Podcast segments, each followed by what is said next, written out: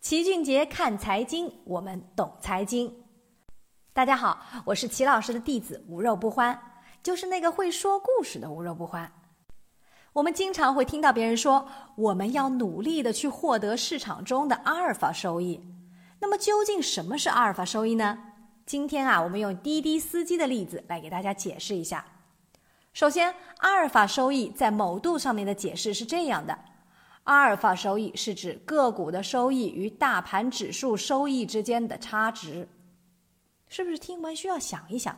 还有那么一点的拗口，短短的一句话，再想起来却发现怎么都记不住。而在我们的齐俊杰的小白集训营里，我们是这样解释的：阿尔法收益是超过平均水平的超额收益。举个例子吧，一般的滴滴司机一天的平均收入是六百元。但是司机申鸿飞同志因为车技高超，外加对周边环境的熟悉和平日里面老顾客的积累，他呀一天能赚八百元。那这个多于市场平均水平的二百块钱，就是申鸿飞这个司机所能赚到的阿尔法收益。所以你明白了吗？阿尔法收益呀，就是这个产品的赚钱能力和市场平均水平之间的差距。阿尔法系数越高，说明这个产品的赚钱能力就越强。当然啦，既然有阿尔法收益，那就应该有贝塔收益呀。在某度上面解释是，所谓贝塔系数是一种风险指数，是用来衡量个别股票或股票基金相对于整个市场价格波动的情况。而在我们小白集训营里，我们依旧用一个生动的例子向大家来展示这个词儿的含义。周末晴空万里，大师兄申鸿飞和一群小伙伴们去小河里面泛舟。所有人都不想费力气划船，想顺着水流漂到终点就行。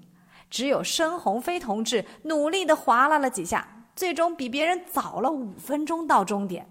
在这里，申鸿飞的朋友们所取得的就是与市场同波动的贝塔收益，而申鸿飞本人经过努力早到了五分钟，这个就是阿尔法收益。当然啦，在这个例子当中，贝塔系数刚好为一，也就是大家的速度与河流的速度是一致的，反映到市场上，也就是与大盘同涨同跌。如果贝塔系数为二的时候，那就是涨的时候比大盘要多涨一倍，在跌的时候啊也要多跌一倍。贝塔系数也可能为负值，如果是负一，那就是与大盘反向波动的。所以你明白了吗？贝塔系数啊，就是风险系数，是对比基金股票的波动相对于市场波动的情况；而阿尔法收益就是超越平均水平的额外收益。怎么样？是不是一学就会呢？像这样通俗易懂的名词解释啊，在我们知识星球齐俊杰的小白集训营里，我们每天都有。我们最后还做成了一本名词解释工具书，放在我们的集训营里，供大家随时查阅。希望各位都能学会理财，遇见富有的自己。